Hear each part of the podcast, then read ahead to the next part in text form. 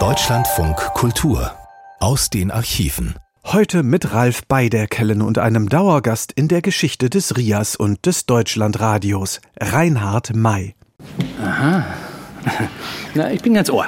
Geboren wurde er am 21. Dezember 1942 in Berlin-Wilmersdorf. 1952 ziehen die Eltern nach Berlin-Frohnau, wo May 1972 ein Haus in der Nachbarschaft erwirbt, in dem er bis heute wohnt. Reinhard May war und ist ein Berliner Junge. Und es darf auch vereinzelt gelacht werden. Als er Mitte der 1960er Jahre mit der Liedermacherei beginnt, ist das Medienecho zunächst dürftig.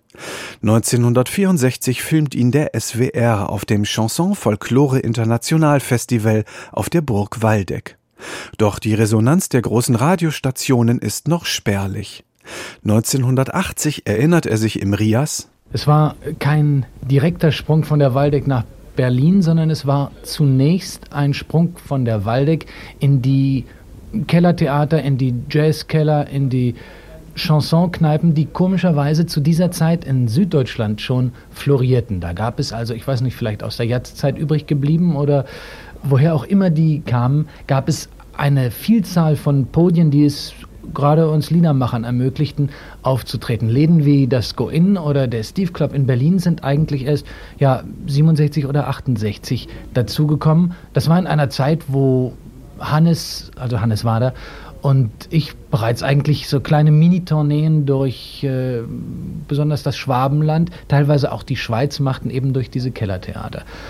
Und dann eben mit Hannes, äh, mit Ulrich Roski und noch Schubert und Black und vielen anderen äh, Freunden und Kollegen zusammen, haben wir dann hier die Läden wie eben den Steve Club oder das Go-In bevölkert, so dass wir also schon ein bisschen Übung uns gemacht hatten in westdeutschen Kellertheatern. Dann kam auch langsam ein bisschen Unterstützung von Seiten der ortsansässigen Rundfunkanstalten, wo wir uns natürlich ein bisschen schwer getan haben anfangs, denn es war ein Genre, das sich nirgendwo so richtig einzunissen vermochte. Es passte nicht in die Jazz-Ecke, es passte nicht in die E-Musik-Ecke, es passte aber auch nicht in die Schlagerparade sodass also wir ein bisschen Schwierigkeiten gehabt haben. Und dann haben uns eben Leute wie der Deo, die haben uns dann geholfen und einfach die Möglichkeit auch gegeben, uns hier über die Ätherwellen an unser Publikum zu wenden. Und so nach und nach, glaube ich, sind wir vorwiegend dann Schubert und Black, der Ulrich Roski und ich in die anderen Sendungen auch so ein bisschen reingesickert, nämlich die Magazinsendungen, die ja eigentlich sehr wichtig sind, weil sie, da hat man gemerkt, dass man da Chansons auch ganz gut unterbringen kann. Wenn zum Beispiel, ich entsinne mich an einen meiner ersten Einsteiger, die Diplomatenjacht war und in einem Telefoninterview über die Diplomatenjacht berichtet wurde, dann bot es sich natürlich an, hinterher so ein Lied zu spielen. Im Rias-Archiv findet sich eine undatierte Version dieses frühen Lieblingsliedes von Redaktionen und Publikum.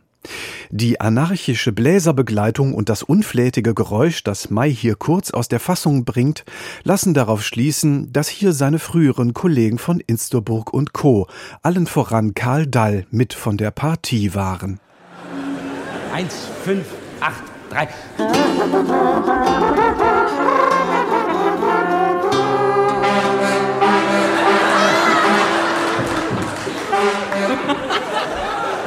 Schloss Hohenhecke zu Niederlau, es hat soeben getagt. Ein Freiherr Bodo wie jedes Jahr zur Diplomatenjagd. Durch Felder und Auen auf haarige Sauen, in Wiesen und Büschen den Hirsch zu erwischen. Den hat Freiherr Bodo für teures Geld am Vorabend selber hier aufgestellt.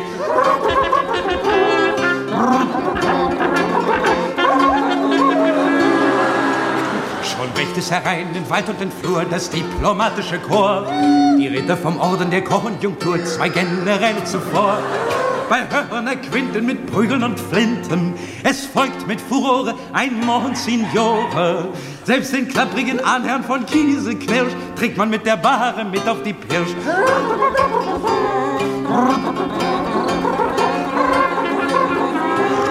Es fallen die Büchse ein Pulverblick, das wird soeben gesagt als Generalleutnant von Zehitzewitz den Verlust seines Dackels beklagt. Oh. Der Attaché Mehrinker legt einen Hering, den tiefgefroren die Kugeln durchbohren. Noch in Frischhaltepackung und das sei unerhört. Ein Keiler ergibt sich vom Lärm ganz verstört. 1969 hat May bereits seine erste deutsche und seine erste französische LP veröffentlicht. Im selben Jahr erscheint die zweite LP Ankomme Freitag den 13. Die Klinken der Berliner Hörfunkanstalten zu putzen, also die des RIAS und des SFB, liegt für den Frohnauer nahe. Im RIAS war sein erster Fürsprecher der Redakteur Detlef E. Otto, kurz Deo. Während eines Interviews von Ingrid Tourneau und Lutz Moynier mit Mai im Jahr 1988 betritt Detlef E. Otto als Überraschungsgast das Studio. hallo, hallo, Ja. Die liegen sich beide Sie, in den Armen. Ja. Ich habe mir gedacht, ich kann mit dem ja.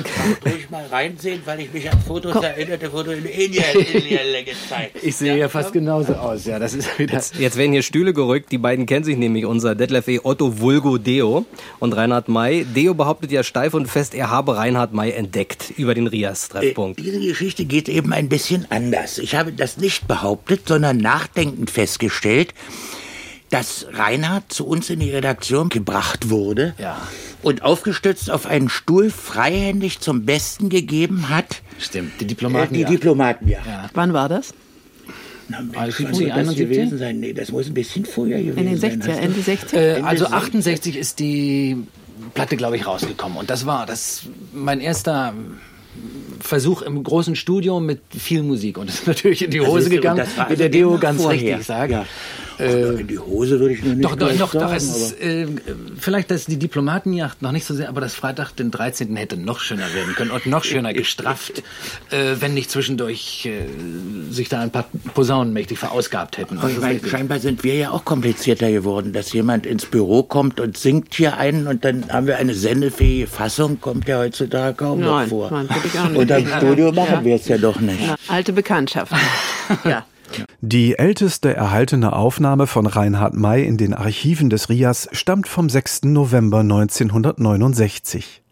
Zu Beginn bittet der eben gehörte Deo Wolfgang Schobert Schulz von Schobert und Black, damals bekannt als die singenden Bärte, zu berichten, wie alles angefangen hat vor dreieinhalb Jahren, da, kurz vor dem Reichskabarett. Kurz, kurz vor dem schon gesungen mit Peter Roland gehabt? Ja, vorher mit Peter Roland und, und noch davor mit äh, einem Herrn, der heute ja auch auftaucht, noch äh, allerdings keinen Bart trägt. Wir haben uns die größte Mühe gegeben, aber wir haben es nicht geschafft, ihn davon zu überzeugen, dass es sein Kinn unbedingt verschönern würde. Und zwar mit Reinhard May davor zusammen. Der kommt nachher. Der kommt ja. nachher, ja. Der macht ja nun alleine und so. Und ähm, äh, Danach mit Peter Roland und dann seit dreieinhalb Jahren mit Black zusammen. Das Berliner Chanson Nachtstudio wird am 14. November 1969 als 500. Ausgabe der Jugendsendung Treffpunkt ausgestrahlt. Angesagt wird Mai von seinem Kollegen und Freund Hannes Wader, den er 1966 auf der Burg Waldeck kennengelernt hatte. Ich darf Ihnen jetzt noch einen Berliner ankündigen, der extra wegen heute, wegen des heutigen Abends aus Paris gekommen ist. Und zwar Reinhard May. Als erstes Werk werde ich ein Lied aus meinem Untermieterzyklus zu Gehör bringen.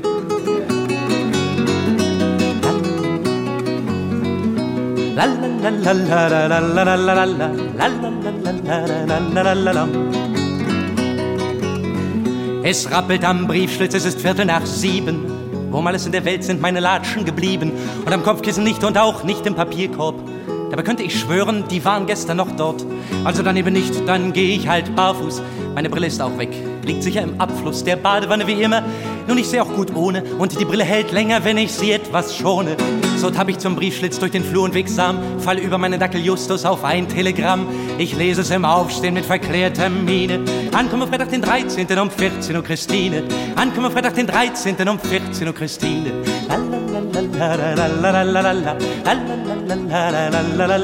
Noch sechseinhalb Stunden, jetzt ist es halb acht.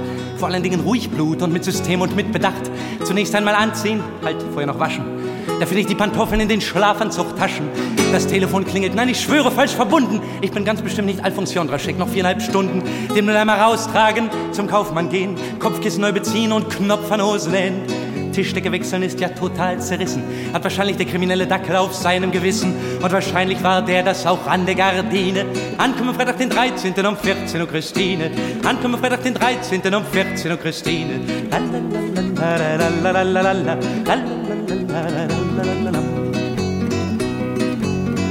Zum Aufräumen ist keine Zeit mehr, ich steck alles in die Truhe. Abwasch, Aschenbecher, Hemden, so jetzt hab ich Ruhe. Halt, da fällt mir ein, ich hatte ihr hier fest versprochen. An dem Tag, an dem sie wiederkommt, wollte ich ihr etwas kochen.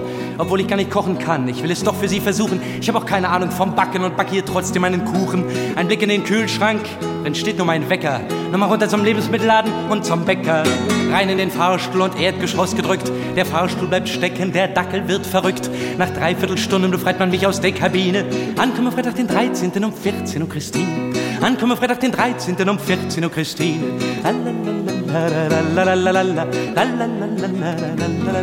Den Dackel anbinden vom Laden, aber mich lassen sie rein. Ich kaufe irgendetwas zu essen und drei Flaschen Wein. Eine Ente dazu, ich koche nämlich Ente mit Apfelsinen. Für den Kuchen eine Backform, eine Handvoll Rosinen. Darf's für 20 Pfennig mehr sein, im Stück oder in Scheiben?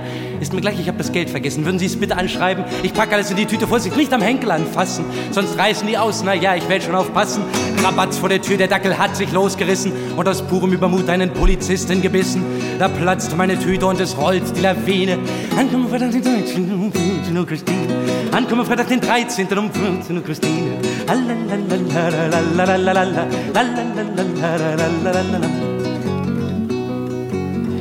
Sind Sie der Halter dieses Dackels? Bitte mal Ihre Papiere. Das ist mir besonders peinlich, weil ich Papiere immer verliere. Ich schimpfe, ich weine, ich verhandle und lache. Das kennen wir schon. Kommen Sie mit auf die Wache. Um die Zeit müsste die Ente schon seit zehn Minuten braten. Und vielleicht will mir der Kuchen ausnahmsweise geraten. Und ich sitze auf der Wache und das ausgerechnet heute.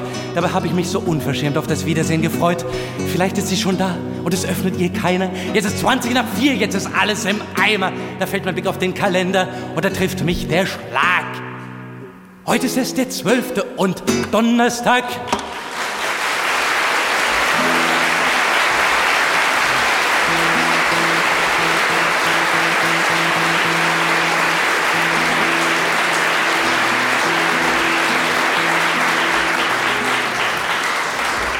Wir haben das natürlich vorher abgekartet. Alles, Freitag alles. 13., weil ja am Heute 14. der- nicht? Ach so, ja. Ja, richtig. Nicht? 500. Treffpunkt. Ich finde es dufte, dass Sie gekommen sind. Und äh, das müssen wir noch mal sagen, was der, was der. Hannes gesagt hat vorhin, das stimmt ja wirklich. Sie sind so äh, ein bisschen mit einer Kurve über Berlin. Aber wir nehmen Sie in Berlin als Berliner Bin ich äh, auch. äh, in Anspruch. Ja, ja. Nicht? Ich habe auch hier meinen Wohnsitz und so weiter. Aber meist doch in Paris. Ach nö. Nee? So, so ein Drittel Strich- hier, ein Drittel da und das restliche Drittel unterwegs, so wie gerade. Das ist schön für einen Chansonsänger, wenn man so ein bisschen äh, mehrere Ja. äh, Punkte hat, nicht? Ja, Äh, klar. äh, Es ist eine Fluchtpunkte. Risikoverteilung, aber sonst Äh, ist doch. Reinhard May, äh, in Frankreich äh, läuft es besser als hier, nicht? Frédéric May hat ein Prix bekommen, Prix. Ja, im vorigen Jahr Prix International der Akademie de la Chanson. Ich traue mich schon gar nicht mehr, das zu erzählen. Das ist schon Man hört es doch immer wieder gerne. her. Die, die, die, Platte, die, die Platte ist aber gar nicht so, so besonders gut gelaufen, ne? Nee, die ist, die ist viel gespielt worden, aber hat sich nicht verkauft. Aber das ist ja auch schon ganz schön. Lied zur Nacht. Beug deinen Sessel zu mir her, zieh den Vorhang zu. Heute Nacht, da kommen sie nicht mehr. Heute ist noch Ruhe. Das Telefon hab ich abgestellt. Alle Türen sind versperrt. Wir sind alleine auf der Welt, bis der Morgen wiederkehrt. Aus dem Fenster unterm Dach sieht man bis zur Front Mündungsfeuer flackern schwach hinterm Horizont. Abendwind streicht durchs Geäst, durch den Waldessaum. Die Bluthunde schlafen fest und scharren im Traum. Hörst du, wie die Stille tönt, rings um uns her? Wenn dein Ohr sich daran gewöhnt, erschreckt sie dich nicht mehr. Ist denn Frieden oder Krieg auf diesem Meridian? Nein, in diesem Augenblick denk ich nicht daran, ob unser Weg hier enden soll, ob wir den Morgen noch sehen. Gieß unsere Gläser noch einmal voll und dann lass uns gehen. Rück dein Kopfkissen zu mir her, vergiss die Angst. Ich zähl für dich Schäfchen tausend und mehr bis du schlafen kannst.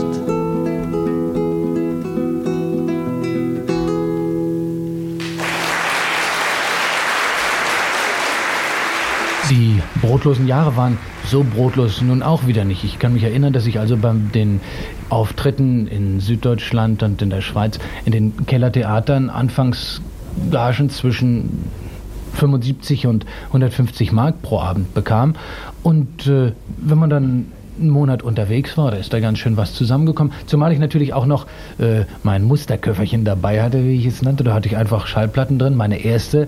Und äh, die versuchte ich dann natürlich zu verscherben. Und das ging auch noch ganz gut, weil die natürlich nirgendwo im Handel da waren. Und die Leute, die am Abend äh, den Chansonabend besucht hatten, natürlich alles äh, potenzielle Kunden waren. Ich muss in meinem Fall noch dazu sagen, dass ich, bevor ich diese Möglichkeiten hatte, eben dieser Auftritte, mir damit meinen Lebensunterhalt zu verdienen, dass ich das Glück hatte, dass meine Eltern mir Studium bezahlt hatten und ich eben ohne ihr Wissen eigentlich meine Studienzeit dazu missbrauchte, äh, zu singen, brotlos, aber eben von zu Hause unterstützt wurde. Und das Ganze ist natürlich erst rausgekommen, als ich meinen Schein für Finanzmathematik zum zweiten Mal nicht gemacht hatte und das Studienbuch nach Hause geschickt bekam. So erinnerte sich Reinhard May 1980 in einem Interview mit dem Rias. Auch im Kinderfunk war May gelegentlich zu Gast.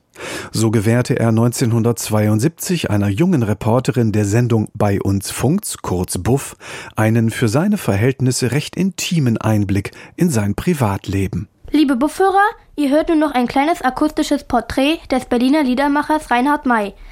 Reporterin ist Janina. Du schreibst alle deine Lieder selbst, ne? Ja, äh, Text und Musik. Brauchst du eigentlich da irgendwie ein bestimmtes Rezept, um auf irgendwelche Einfälle zu kommen? Also, weiß ich, manche gießen Blumen oder so. Das nee, nee, das, äh, das. Naja, Fernsehen ist schon gut. Also, müsstest eigentlich sagen, dass hier also nicht weit von dem Mikrofon, und man hört es jetzt auch nicht, weil der Fernseher nicht an ist, ein kleiner Fernseher steht, nicht eigentlich äh, immer gerne mitschleppe. Ich sehe furchtbar gerne fern und mhm. dabei fallen mir eine ganze Menge Sachen ein. Wenn du also jetzt schlafen gehst oder irgendwo spazieren gehst, hast du eigentlich immer gleich einen Notizblock in der Nähe, falls irgendwie mal ein Einfall kommt? Ja, nicht, der Notizblock ist nicht weit. Der liegt irgendwo hier zu Hause und ich mache also, ich habe einen Dackel, mit dem mache von Zeit zu Zeit mal eine Runde ums Karree. Und wenn mir da also was einfällt, dann bin ich spätestens fünf Minuten später wieder zu Hause. Und äh, dann kann ich es da aufschreiben. Aber ein Notizbuch, so wie, wie Sherlock Holmes in der Tasche, das, das habe ich eigentlich nicht. Aber es gibt so eins, das liegt ja auch irgendwo hier unter den Papieren. Da schreibe ich mir das so alles auf. Und wenn ich Zeit habe, dann setze ich mich hin und arbeite das aus. So, ich sehe ja, also das ist hier eine ziemlich kleine Bude, gleich mhm. unterm Dach. Mhm. Und du hast hier also ziemlich verschiedene Sachen drin zu stehen, wie alte Uhren und wie ich gerade sehe, zwei goldene Schallplatten. Ja und deine Autogrammpost und so weiter, was du eben so brauchst. Ein Telefon. Das ist hier praktisch deine Welt, ja? Schreibst du hier ja, deine hier, Lieder? Nicht eben, es ist unterm Dach und hier bin ich ziemlich ungestört. Wenn das Telefon runtergestellt ist, dann stört mich beim Arbeiten das Telefon nicht.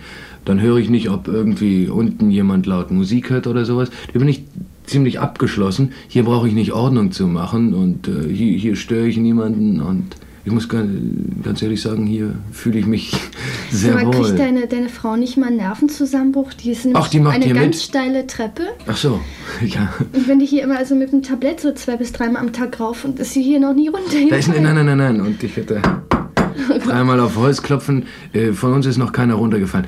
Gäste sind schon mal runtergefallen. Wenn man die Treppe nicht so richtig trainiert hat, dann ist das schon ein bisschen schwierig. Aber wir sind da wirklich gut in der Übung vor allen Dingen. Ich komme nochmal auf den Dackel zurück. Der ist natürlich wenn wir hier oben arbeiten, Christine macht dann irgendwas anderes, sie hat ja auch mit Papieren zu tun oder weiß ich was, dann will der Dackel natürlich mitkommen. Und das ist dann schon etwas komplizierter. In einer Hand den Kaffee, in der anderen Hand den Dackel zu balancieren, denn die Treppe ist so steil, dass der Dackel da nicht von alleine hochkommt. Und nö, da sind wir ganz gut in der Übung. Wie machst du das eigentlich mit deiner äh, Autogrammpost? Du wirst ja bestimmt viel Post kriegen, aber Ja. wenig Zeit haben, ne? Du, das habe ich jetzt für die Tournee habe ich folgendes gemacht. Ich habe einen 30 Zentimeter hohen Stapel äh, Autogrammkarten fertig geschrieben. Mhm. Und was jetzt während meiner Abwesenheit kommt, sonst mache ich es immer alleine, aber jetzt nimmt die mein Vater oder meine Mutter und äh, steckt die in den Umschlag, der meistens bei der Autogrammpost liegt. Das geht. Was machst du eigentlich, wenn du mal nicht singst oder mal keine Lieder schreibst? Was Dann, dann? dann bastle ich. Und bastle was? ich gerne. Alles Mögliche. Äh, am Auto, dann habe ich eine Kamera geschenkt gekriegt, da bastle ich an der Kamera rum, die war bereits am zweiten Tag, nachdem ich sie geschenkt gekriegt habe, kaputt, aber das habe ich Also jetzt wieder behoben. Eben, das ist das Schöne daran. äh, nö, so, so ein bisschen rumbruckeln, ein bisschen löten, ein bisschen schrauben, das bringt einen auf andere Gedanken und das ist ganz erholsam. Du wohnst ja hier sehr einsam. Hast du nicht manchmal Lust, wenn du hier so, also du sitzt ja bestimmt stundenlang, um irgendwelche Lieder zu schreiben oder eben zu basteln oder so. Hast du dann nicht, nicht doch mal Lust, am liebsten auf dem Kudamm zu wohnen oder so? Eigentlich nicht. Aus dem einfachen Grunde, weil es dadurch, dass wenn ich viel unterwegs bin, geht das so bunt und so durcheinander zu, dass ich also in der wenigen Zeit, die ich hier zu Hause bin, es ganz gerne habe, dass es ein bisschen ruhig ist. Hm. Du hast doch vorher studiert, ne? Bevor Ein bisschen Betriebswirtschaft, ja. Und wie bist du dann darauf gekommen zu singen? Ähm, ich bin eigentlich erst aufs Singen gekommen und dann aufs Studieren. Bloß äh, ich Also. wusste nicht genau. Äh, ach, und dann, weißt du, das wäre so gewesen, äh, dass ich plötzlich von einem Tag auf den anderen angefangen hätte, Musik zu machen, ohne viel Ahnung davon zu haben oder ohne Erfahrung davon zu haben. Und äh, da habe ich gesagt, na machst du mal so, damit du sagen kannst, du studierst, studierst du mal ein bisschen und nebenbei habe ich äh, fast nur Musik gemacht. Ich bin wenig im Hörsaal gewesen und eines Tages habe ich dann gesagt, so jetzt weiß ich, wie das mit der Musik läuft und dann habe ich aufgehört zu studieren. Äh, hattest du Gitarrenunterricht oder hast du es dir irgendwie allein bei? Nein, habe ich alleine. Kannst du Noten lesen? Ja. Ja, ich hatte äh, Klavierunterricht sechs Jahre lang und habe da also ein bisschen Harmonielehre und eben die ganze Theorie dabei drauf gekriegt. Danach habe ich noch Trompetenunterricht gehabt, eine Zeit lang Trompete gespielt, aber Gitarre, das habe ich mir dann alleine angeeignet, mit ein paar Büchern und das ging so. Wie war das eigentlich bei dir in der Schule? Da konntest du wahrscheinlich schon Gitarre spielen, oder? Ein bisschen, ja. Ja, da habe ich angefangen. Haben dich da auch, also deine, deine Klassenkameraden so irgendwie angefeuert, mal was zu bringen oder so? Ein bisschen, ja. Da, damals habe ich so, so Folklore und so eine Sachen gemacht. Und natürlich, wenn irgendwie ein Klassenväter oder sowas war, dann Mhm. habe ich da schon immer ein bisschen gespielt. Aber das eigene Lieder machen, das fing eigentlich erst nach der Schulzeit an. Und während jetzt zum Beispiel habe ich nie irgendwie Gedichte geschrieben oder so. Viele schreiben, wenn sie zur Schule gehen, Gedichte oder so. Mhm. Das habe ich nie gemacht. Ich hatte nie Lust dazu. Was war eigentlich dein stärkstes Fach in der Schule? Musik? Französisch. Französisch. Französisch, ja. Nee, Musik, äh, oh, da habe ich. Eine Zeit lang hatte mich der Chorleiter zu den Nichtsingern gestellt, weil er meinte, ich brummte. Und äh, dann war ich immer übel dran, weil ich nie viel Freude an der Theorie hatte. Ich habe mich schon im Klavierunterricht immer darüber geärgert, über die Musiktheorie. Und ich meinte nur, das wäre in der Schule, das, das würde nur reichen und ich bräuchte da nicht mitzumachen. Und das hat sich natürlich dann prompt in der 5 in mündlichem, äh, in mündlicher Teilnahme geäußert und äh, dann bin ich immer so mit einer 4 in Musik rumgekrebst. Aber richtig, richtig Spaß hatte ich an Französisch. Das hat mir, hat mir ungeheuren Spaß gemacht und das habe ich vielleicht auch leicht gelernt. Und äh, das ermutigt einen natürlich dann immer. Und wenn man merkt, also da bist du ungefähr unter den ersten Dreien in Französisch, dann ist, dann ist irgendwo ein Ansporn da. Ja, Während in Musik oder Mathematik oder weiß ich wo, habe ich nie Sonne gesehen und das, da habe ich auch mein Leben lang dran. An Mathematik. Ach, Äh, fast alle Leute, die singen oder Filme spielen oder Theater, alle in Mathematik schlecht und Sprachen gut. ja, kann sein, ja, ja. Aber es gibt wieder eine ganze Menge äh, Musiker, nur Komponisten, die nun wieder irgendwie ein Verhältnis zur Mathematik haben. Fehlt mir vollkommen. Das Fach ist mir schon zum Verhängnis geworden. Ja, das ist mir auch zum Verhängnis geworden. Wenn, wenn du das sagst, dann kann ich das bei mir ja auch zugeben. Denkst du auch so an die Zukunft, was du später machen willst? ja, doch oft. Und zwar hoffe ich also, das, was ich jetzt mache, möglichst lange zu tun.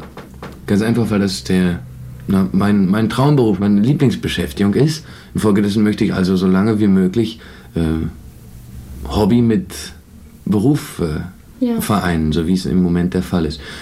Wenn ich eines Tages vielleicht nicht mehr singen kann, weil ich zu alt und klapprig bin oder so, dann will ich trotzdem noch versuchen, Lieder zu schreiben, wenn ich bis dahin nicht ganz verkalkt bin. Und das sei Gott vor. Nicht zuletzt so freundliche Interviews wie dieses führten dazu, dass man Mai in den 1970er Jahren das Image des liebsten Schwiegersohns anheftete. Schon auf der Waldeck wurde Mai von einzelnen Vertretern seiner Zunft als unpolitisch geschmäht. Und auch im Rias kamen gelegentlich kritische Töne auf. So erklärte 1972 der Moderator der Sendung Songszene 72 Spaß soll der Hörer zuerst haben beim Bänkelgesang. Auch Reinhard May, immer noch der Kassenfüller, hält sich in aller Regel an diesen Grundsatz und wurde im Treffpunkt dafür von Deo und anderen so oft gelobt, dass ich ihn ruhig einmal verreißen kann.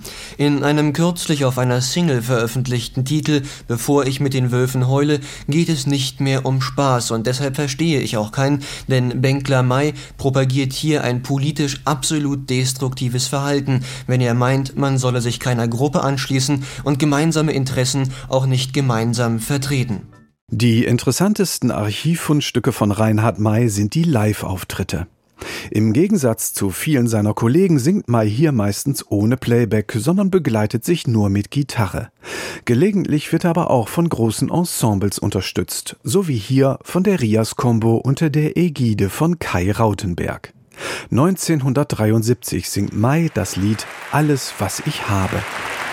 Alles, was ich habe, ist meine Küchenschabe. Sie sitzt auf meinem Ofen, da kann sie ruhig pofen.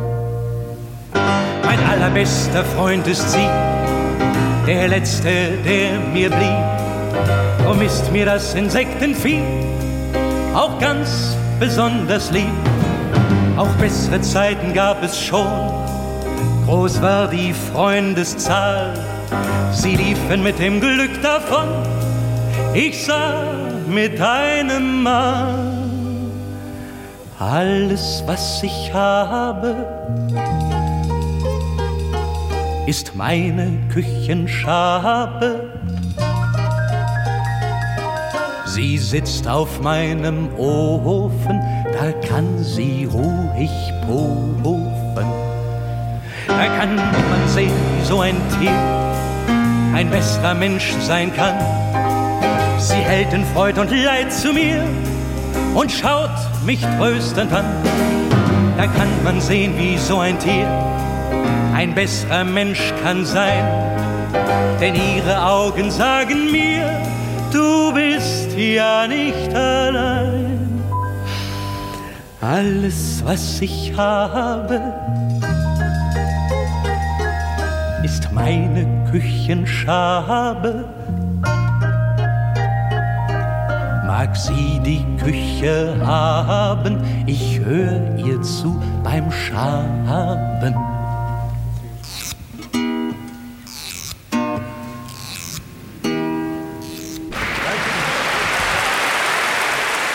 Immer wieder hat Reinhard May in den eher kleineren Sendungen des Rias neue Lieder ausprobiert. 1974 ist er in einer Sendung zu Gast, die allen großen und kleinen Liedermachern immer wieder eine Bühne bot. Das am Montagmorgen ausgestrahlte zweite Frühstück mit seinem Moderator John Hendrick. Und auch der reklamiert die Entdeckung Mais erstmal für sich, bevor Mai dann ein Lied aus der noch aufzunehmenden LP singt und auch über das Haus spricht, in dem er heute noch wohnt. Es war ungefähr vor drei Jahren. Da kam ein junger Mann zu uns, eigentlich ziemlich unbekannt. Er hat sich hier die ersten Sporen bei uns mitverdient. Und immer wenn er in Berlin ist, glaube ich, freut er sich, dass er Ihnen einen Gefallen tun kann, wenn ich das sagen darf. Sie kennen ihn alle, Reinhard May.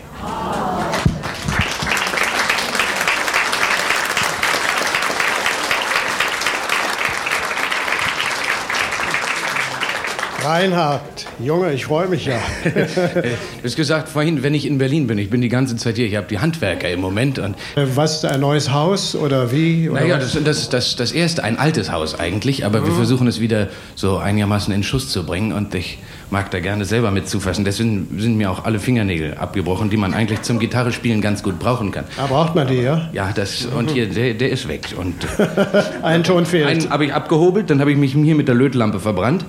Und, äh, aber es macht Spaß. Aber sonst alles in Ordnung. Alles, alles bestens. Reinhard, Sie denken ja auch noch daran, ans erste Mal hier, ja. nicht? Das ist ja fast drei Jahre her, nehme ich an, oder länger. noch länger, ja? Länger. Äh, Fünf, glaube ich. Fünf Jahre sind wir hier schon? Gott, wie die Zeit vergeht ja. Nun, was ist erstens mal jetzt mit neuen Platten? Äh, ja, am 22. Januar geht's los oder am 20. Dann muss ich mir noch mal genau im Kalender angucken, damit ich nicht zwei Tage zu spät komme. Dann machen wir hier in Berlin eine neue LP und äh, naja, da bin ich also noch schwer am Arbeiten, weil ich auch so, das geht mir immer wie früher in der Schule, die, die Arbeit, die es über die Ferien aufgab, die habe ich immer am Tag gemacht, bevor die Schule wieder losging. Und äh, Jetzt, es geht mir auch so. Ich habe also noch zwei Lieder zu schreiben bis zum 20. Aber das geht, bloß da muss man sich ein bisschen auf den Hodenboden setzen und, und äh, nicht zu viel basteln. Ja. ja, eben. Sie sind ja jetzt doppelt beschäftigt da mit dem Haus. Aber ich will Sie auch gar nicht so lange aufhalten. Was kann man denn hören?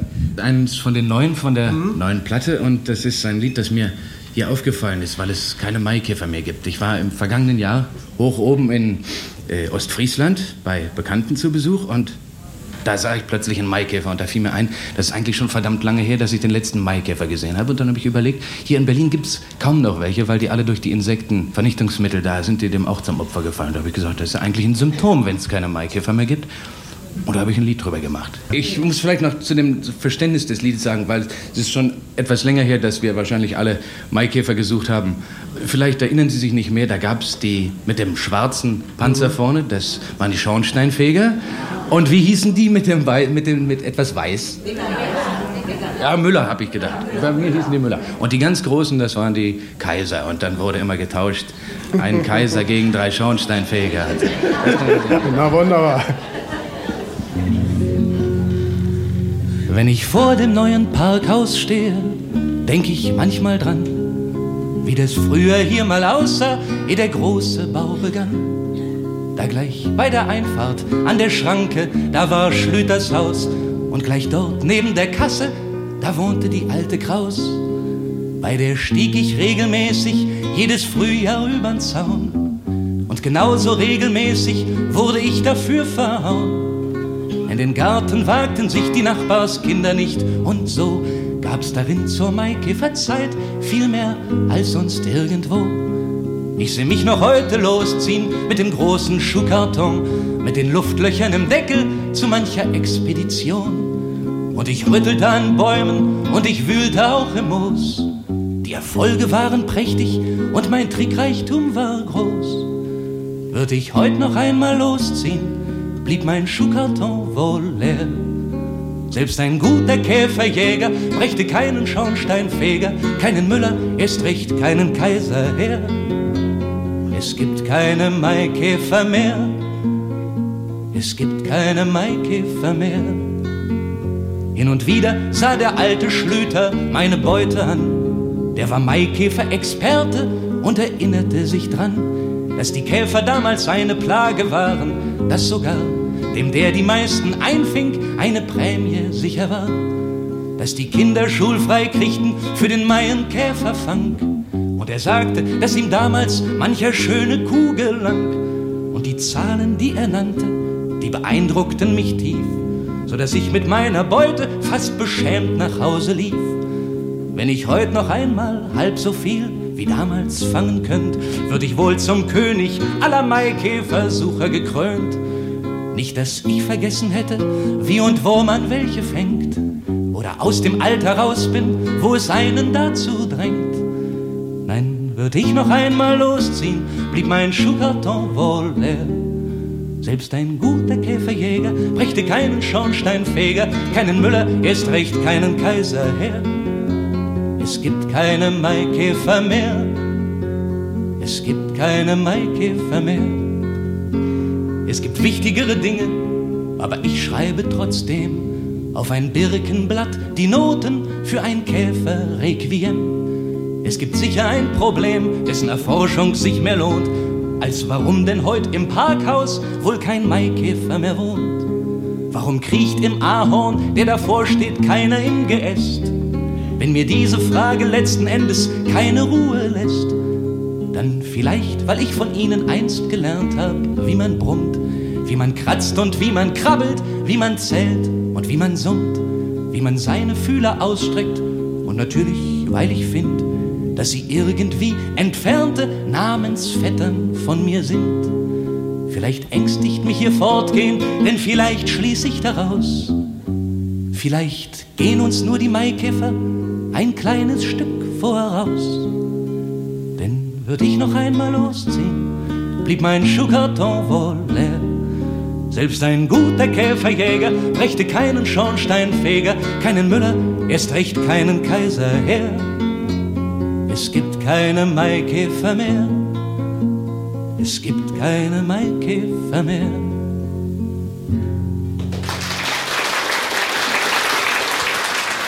Reinhard May mit einem frühen Lied, in dem es um die Veränderung der Umwelt geht. Im Jahr darauf ist er wieder bei John Hendrick zu Gast. Diesmal probiert er ein Lied aus, von dem damals noch niemand ahnt, wie sehr es seine Karriere definieren sollte. Reinhard, ich freue mich wirklich. Ich mich auch. Ja, das finde ich ganz, ganz das bezaubernd. Wird, glaube ich, langsam zu einer Gewohnheit, immer so zu Weihnachten rum. Weißt, Ja, dann muss ist man ja wieder zu Hause und dann gleich Ja. die Gelegenheit, hier bei dir vorbeizuschauen. Reinhard, du hast ja einen sensationellen Erfolg in Paris gehabt. Ich habe gehört, die Leute haben sich beinahe umgebracht, gegenseitig um reinzukommen. Und äh, der Erfolg soll ja wirklich überwältigend gewesen sein. Es war, es war sehr schön. Ich hatte, ja, ich wusste noch nicht, wie das war. Ich, das war die erste längere Tournee, die ich in Frankreich gemacht habe, nur mit französischen Liedern. Das heißt, die Diplomatenjacht, die habe ich auf Deutsch gesungen, weil ich dachte, die Hörner, die ich da blase, das versteht man auch auf Französisch.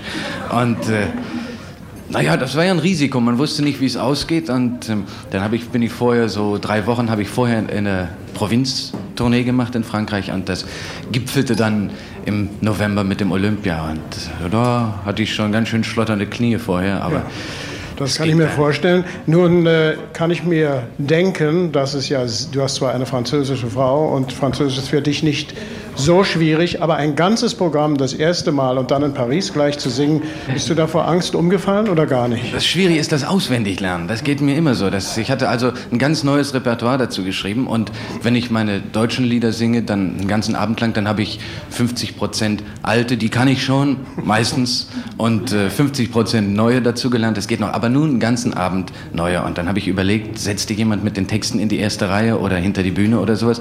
Aber dann habe ich auch davon Abstand genommen, denn wenn man weiß, da sitzt jemand, der die Texte hat, dann vergisst man sie garantiert, weil man sich auf den Souffleur verlässt. Ja, stimmt, also ich gesagt, wenn ich einbreche, dann richtig. Und dann habe ich mir gesagt, ist dann auch mal passiert natürlich. Äh, da habe ich ein Lied ausgelassen und gesagt, Kinder, das fällt mir jetzt leider nicht ein, mache ich ein andermal dann. Und zwischendurch hast du auch gedichtet, wahrscheinlich, wenn mal eine Zeile weg war oder Genau, wie? nicht? oder, oder mich vom Mikrofon abgedreht. ja. So ein paar Tricks. ja.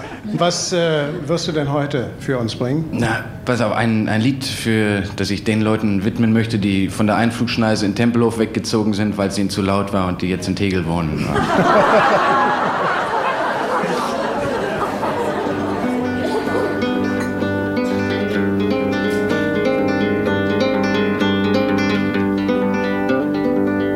Wind Nordost Startbahn 03. Bis hier höre ich die Motoren. Wie ein Pfeil zieht sie vorbei. Und es dröhnt in meinen Ohren. Und der nasse Asphalt bebt. Wie ein Schleierstaub der Regen. Bis sie abhebt und sie schwebt. Der Sonne entgegen. Über den Wolken muss die Freiheit wohl grenzenlos sein. Alle Ängste, alle Sorgen, sagt man, blieben darunter verborgen und dann würde, was uns groß und wichtig erscheint, plötzlich nichtig und klein. Ich sehe noch lange nach, sehe sie die Wolken erklimmen, bis die Lichter nach und nach ganz im Regengrau verschwimmen Meine Augen haben schon jenen winzigen Punkt verloren, nur von fern dringt monoton das Summen der Motoren. Über den Wolken muss die Freiheit wohl grenzenlos sein. Alle Ängste, alle Sorgen, sagt man, blieben darunter verborgen und dann würde, was uns groß und wichtig erscheint, plötzlich nichtig und klein. Dann ist alles still, ich gehe. Regen durchdringt meine Jacke. Irgendjemand kocht Kaffee. In der Luft Aufsichtsbaracke. In den Pfützen schwimmt Benzin. Schillernd wie ein Regenbogen Wolken spiegeln sich darin. Ich wär gern mitgeflogen. Über den Wolken muss die Freiheit wohl grenzenlos sein. Alle Ängste, alle Sorgen, sagt man, blieben darunter verborgen und dann würde, was uns groß und wichtig erscheint, plötzlich nichtig und klein über den Wolken muss die Freiheit wohl grenzenlos sein. Alle Ängste, alle Sorgen, sagt man, blieben darunter verborgen und dann würde, was uns groß und wichtig erscheint, plötzlich nichtig und klein.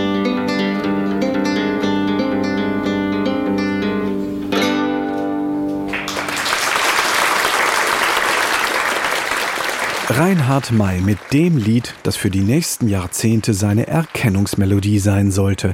Hier live gespielt, vielleicht sogar zum ersten Mal im zweiten Frühstück mit John Hendrick.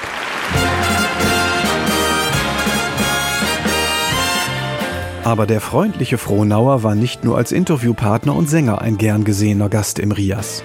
Wenn Hans Rosenthal rief, erschien er auch als Teilnehmer in seinen Spielshows. So zum Beispiel 1979 bei der Sendung Frag mich was. Dort trat er als Teil des Teams Tonleitern auf. Neben der Opernsängerin Renate Holm war auch ein ehemaliger Klassenkamerad mit von der Partie.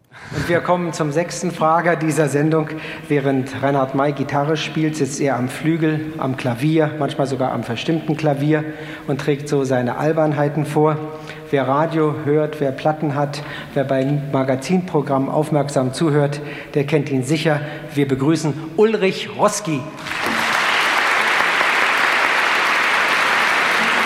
Ich muss dazu sagen, der Ulrich war mit Reinhard May zusammen auf dem französischen Gymnasium in Berlin. Sprechen Sie auch so gut Französisch wie er? Ja. Na, ich kann es auf jeden Fall gut verstehen, besonders wenn Reinhard spricht. Das sind so die Dinge, äh, die man, die einem selbst nahestehen. Äh, gingen Sie in die gleiche Klasse? Ja, äh, elf Jahre lang war ich immer eine Klasse höher als Ulrich und dann hat mich irgendwann das Schicksal ereilt und die letzten beiden Jahre. Ach, dann haben Sie gleich gezogen. Ich wollte gerade den Ulrich fragen, ob der Reinhard ein guter Schüler war. Aber da brauche ich das nicht mehr, oder? Doch, doch, Also er war einer der besten im Witze erzählen in den Pausen und äh, über die anderen Dinge. War, wir haben es ja alle geschafft. Ja, was war denn Ulrich für ein Schüler? Ähm, ich habe ihn immer bewundert, weil der hatte, und deswegen ist er auch gut aufgehoben hier in unserer Abteilung Tonleiter. Er hat mir immer beim bei den Schularbeiten in Musik geholfen, weil ich habe mit der Theorie immer unheimliche Schwierigkeiten gehabt, hatte auch nicht so die rechte Vordergrund und wollte das einfach nicht begreifen, obwohl ich auch Klavierunterricht hatte. Und Aber ich kann heute noch die Tonleiter ausweiten. und er hat mir immer meine Arbeiten geschrieben und nur deswegen ist... Äh, kann ich mich wenigstens noch auf eine 4 in Musik berufen und nicht auf eine 5, die ich sonst garantiert gekriegt hätte. Also ich finde das nett, die wenigsten haben gewusst, dass beide die gleiche Klasse im gleichen Gymnasium besuchten. So, in der finalen Raterunde duellieren sich dann der eher hektische Mai und der lakonische Roski. Bitte suchen Sie jetzt in allen drei Bereichen überwiegend mineralreich. Achtung, los! Ist es ein Bauwerk? Mehr als ein Bauwerk. Ein, äh, eine, eine ganze Stadt? Teil einer Stadt. Ein Platz? Ja, ein Platz. In ähm, Mitteleuropa? Nein. Südeuropa? Ja. Italien? Ja. Marke? Rom? Nein. Vatikan? Nein, nicht Rom. Ja, war Markusplatz richtig? Ja, Markusplatz, das hat doch Marco gesagt. Auch die Rolle des Moderators wurde May gelegentlich angedient, mit der er aber nie so richtig warm wurde, wie die wenigen erhaltenen Versuche in den Archiven nahelegen. 1981 übernimmt er auf der internationalen Funkausstellung IFA in Berlin bei einer Live-Veranstaltung der Deutschlandfunksendereihe Klassik Pop etc. die Eröffnungsmoderation, bevor er dann den Stab an die Schauspielerin und Sängerin Heidelinde Weiß weitergibt. Und diesen Übergang gestalten die beiden musikalisch. Ach, machst du das schön? Ich lass es gescheiter. Vorausgesetzt, du spielst noch weiter. Ich bitte um deine Sympathie. Vorausgesetzt, du hast sie. Relativ, relativ. Ich hab sie nicht nur relativ. Ein Mensch, der sich zur Show bekennt, herzklopfend dann am Mikro hängt. Er unterhält mit Spaß, Spiel und Tanz. Vorausgesetzt, er kann's. Relativ, relativ, alles ist relativ. So steh ich vor meinem Publikum und viele Meister der Unterhaltung, Musiker, Sänger im Jankowski-Takt. Vorausgesetzt, es klappt. Relativ, relativ, alles ist relativ. Was auch passiert, es wird wunderbar. Vorausgesetzt, sie bleiben da. Kurz, ob uns dieser Abend gelingt, ist leider ungemein bedingt.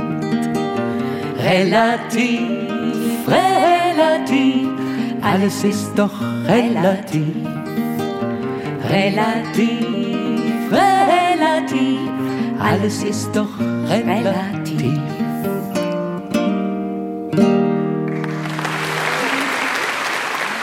1983, kurz nach Mais 40. Geburtstag, wird er anlässlich des Erscheinens seiner zwölften LP für den Rias von dem Ehepaar Siegfried Schmidt-Jos und Katrin Briegel interviewt. Diese beiden hatten gerade zu vielen deutschen Liedermachern ein besonderes Verhältnis. Dementsprechend offen äußert sich Mai hier über die Zukunft, seine Hoffnungen und seine Ängste. Die zwölfte ist ja sicher auch eine magische Zahl als Plattenfolge in deinem Leben, so wie auch möglicherweise dein Lebensalter, das gerade über die 40 hinüber sich gerettet hat. Ja. Bist du eigentlich glücklich, dass dein Publikum dir so lange treu geblieben ist und du wirst eine Tournee machen jetzt Ende dieses Jahres, du wirst zwei Monate unterwegs sein und möglicherweise hat sich auch schon wieder ein ganz junges neues Publikum herangebildet. Das weißt ist die große denn? Überraschung, die mich erwartet und ich weiß äh, überhaupt nicht, was da auf mich zukommt. Ich weiß nur, dass es in den vergangenen Jahren immer gut gegangen ist. Ich bin immer mit den allergrößten Befürchtungen und Ängsten an die Tourneen herangegangen und es ist immer gut gegangen letzten Endes. Ich gehe auch diesmal wieder mit den größten Befürchtungen, Erwartungen und äh, auch Ängsten und Lampenfieber an die Tournee ran. Und ich hoffe, dass es auch diesmal wieder klappen wird. Aber etwas Positives dazu aussagen kann ich jetzt nicht. Ich hoffe, dass welche in den Konzerten sein werden, die jünger sind als meine Karriere. Das ist ein ganz eigenartiges Paradoxon. Du wirst älter und du stellst fest, dass das Leben sich entwickelt, dass die Zeiten sich verändern, dass ein neues Publikum heranwächst und machst gleichwohl Texte, die eine idyllische Beharrlichkeit in sich schildern. Zum Beispiel das Lied Jahr für Jahr scheint mir so zu sein, dass sich da überhaupt nichts verändert, dass es immer wieder so ist, wie es immer war und das ist eigentlich gegen die Realität. Ja, aber ich, äh, gerade bei diesem Lied Jahr für Jahr habe ich mich an einer Realität inspiriert. Ich habe im vergangenen Jahr im Schwarzwald auf einem Bauernhof gedreht und habe so ein wenig die Hektik des Fernsehteams, das da plötzlich in so einen Einsiedlerhof eingebrochen ist, verglichen mit der Ruhe und der Kontinuität und eben dieser Beharrlichkeit, die dieser Familie innewohnte, bei der wir da zu Gast waren, um zu drehen. Und äh, nun weiß ich immer noch nicht ganz genau, was ist nun die wahre Welt. Das hektische Fernsehteam und ich mit äh, meinen Liedern, die auf diesem Bauernhof einen Tag lang die Hölle losgemacht haben. Oder ob das Leben das ist, was diese Familie da seit Generationen und Abergenerationen auf ihrem einsamen Hof im Schwarzwald lebt. Man hatte ja auf eine nicht bissige, sicherlich liebenswürdige Art von Seiten der Kritik gelegentlich vorgeworfen, dass du in die Idylle, vielleicht eine nicht zeitgemäße Idylle verliebt seist. Ist dieses auch wieder dieses positive Gegenbild zu dem, das was glaube ich schon. Das da glaube ich schon. Ja. Ähm, so wie ich also schon mir wünsche, dass meine persönliche Zelle oder also die sind wir wieder beim Mikrokosmos, aber meine äh, dass meine persönliche Sphäre, in der ich lebe, dass die intakt ist und dass in der Harmonie herrscht, um einfach mit den vielen Disharmonien und Ungereimtheiten und den bösen und, und schlechten Dingen auf der Welt fertig zu werden. Am 21. Dezember wird Reinhard May nun 80 Jahre alt. Auf den Rummel um dieses Datum wird er vermutlich wenig Lust haben. Die Medien werden es sich aber trotzdem nicht nehmen lassen, ihn zu feiern. Schließlich ist May nicht nur Deutschlands bekanntester Liedermacher, sondern wohl auch das, was die Briten ein National Treasure, einen nationalen Schatz nennen. Wobei nationales Kulturgut hier wohl besser passt. Auf seiner gerade vollendeten Tournee waren nicht selten drei Generationen im selben Konzert versammelt. Und so hoffen wir, dass es noch einiges an Musik geben wird von diesem jung gebliebenen Octogenär. Zum Schluss hören wir eine Live-Aufnahme aus der Rias-Parade 1985. Reinhard May mit dem Lied Vielleicht werd ich doch langsam alt. Am Mikrofon verabschiedet sich Ralf Beiderkellen und der wünscht Ihnen noch ein schönes Wochenende.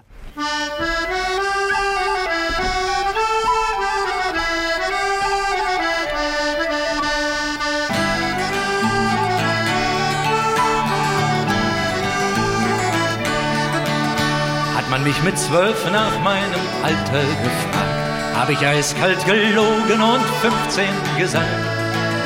Und vom Kino sogar, dass ich schon 18 bin. Nun in diesem Punkt lüge ich heute auch nicht mehr.